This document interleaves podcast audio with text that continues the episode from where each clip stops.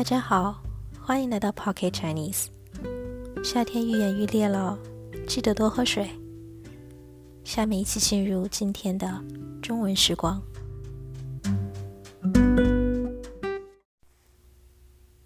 我初入客栈，能轻快的变成一个梦。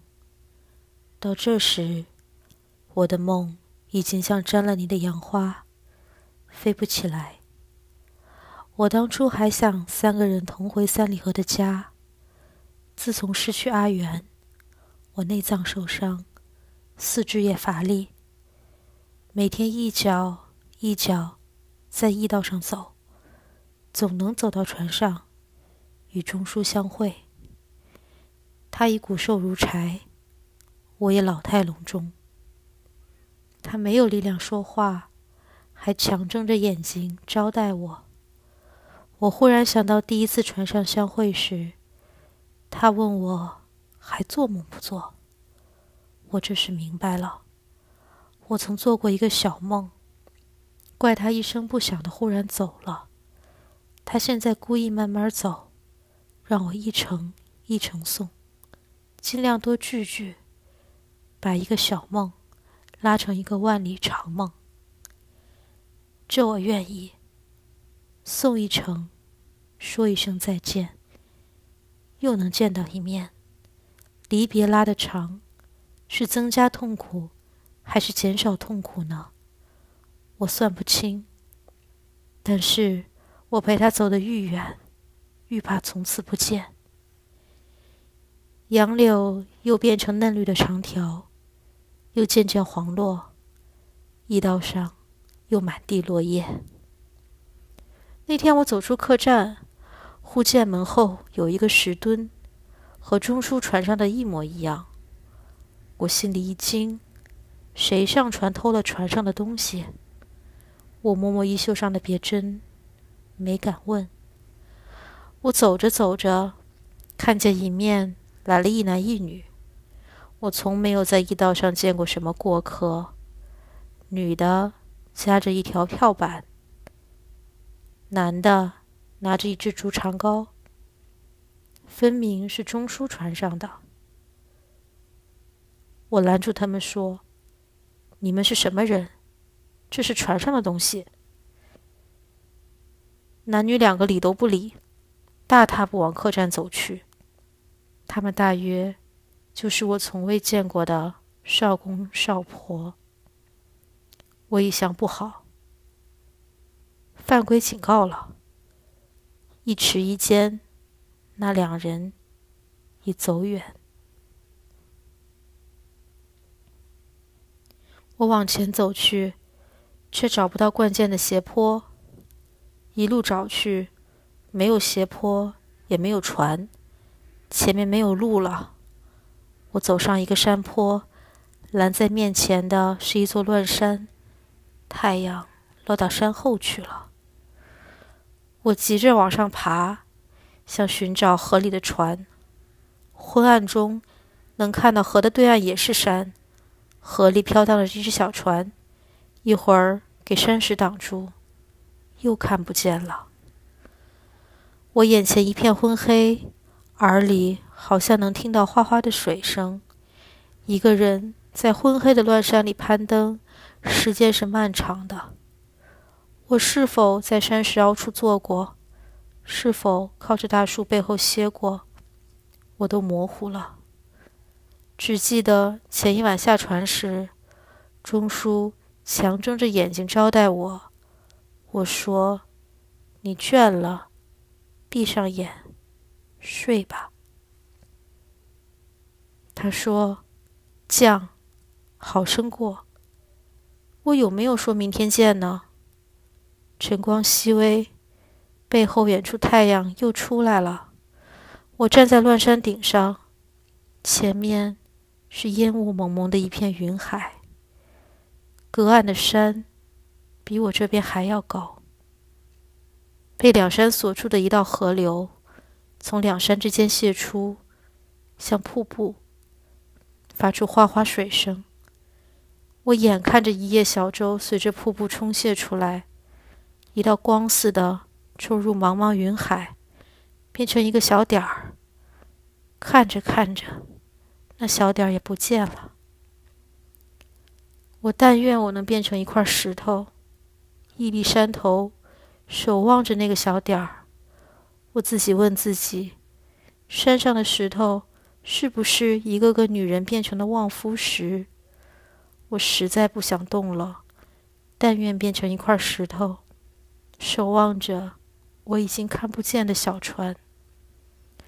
但是我只变成了一片黄叶，风一吹，就从乱石间飘落下去。我好劳累的爬上山头，却给风一下子扫落到古驿道上。一路上拍打着驿道往回扫去，我抚摸着一步步走过的驿道，一路上都是离情。还没到客栈，一阵旋风。把我卷入半空，我在空中打转，晕眩的闭上眼睛。我睁开眼睛，我正落在往常变了梦歇宿的三里河卧房的床头。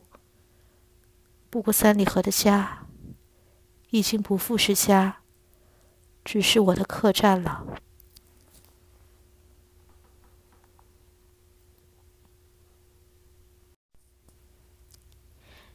以上的文字呢，来自于中文作家、剧作家、翻译家杨绛先生在他晚年回顾他与丈夫和女儿相处的家庭时光的散文集《我们仨》书中。我们仨中有纪实性的描述，也有带有超现实和隐喻色彩的文字，其中就包括我今天跟大家分享的这个章节。我想。大概是因为失去最爱的痛苦实在是太过沉重，作者选择了用幻想性的文字记述她接连失去丈夫和女儿的经历。但是我们这些读过的人仍然会觉得悲从中来。杨绛先生是我认为最善于展示中文之优美的作家，虽然他的作品涉猎很广，包含戏剧、小说等等。但是我个人最喜欢的仍然是他的散文，衷心向大家推荐。节目的最后呢，与大家分享一首歌，来自于五条人，《深圳的街头》。我们下期见。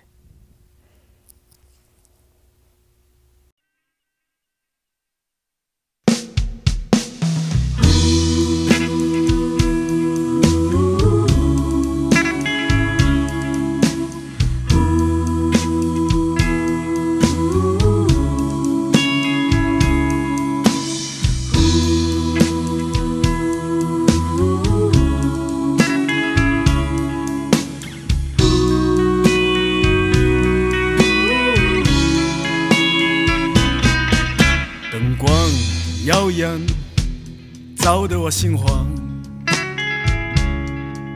过了这个村，没有这个店。你知道的，你清楚我在说什么。我很想很想亲吻你的脸，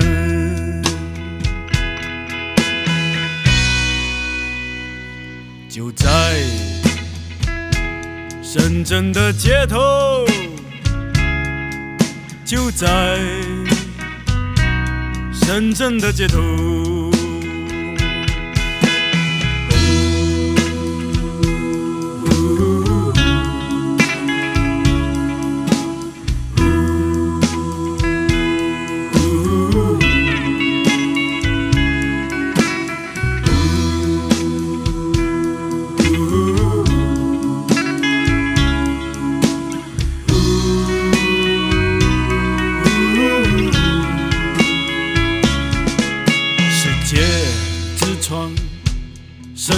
夜晚，从北国之春到夜色阑珊，我的世界，我的青春，我们可以一直唱歌到天亮，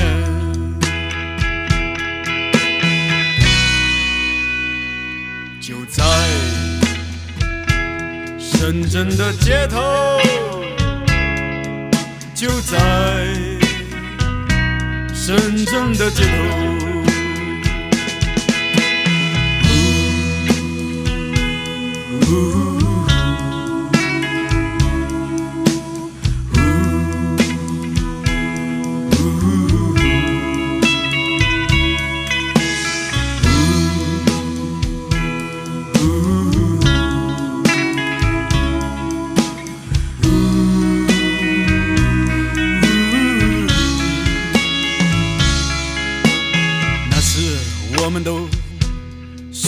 飘荡，感觉就像那梦一样。你笑起来，哭起来都漂亮。我永远永远记得那些瞬间。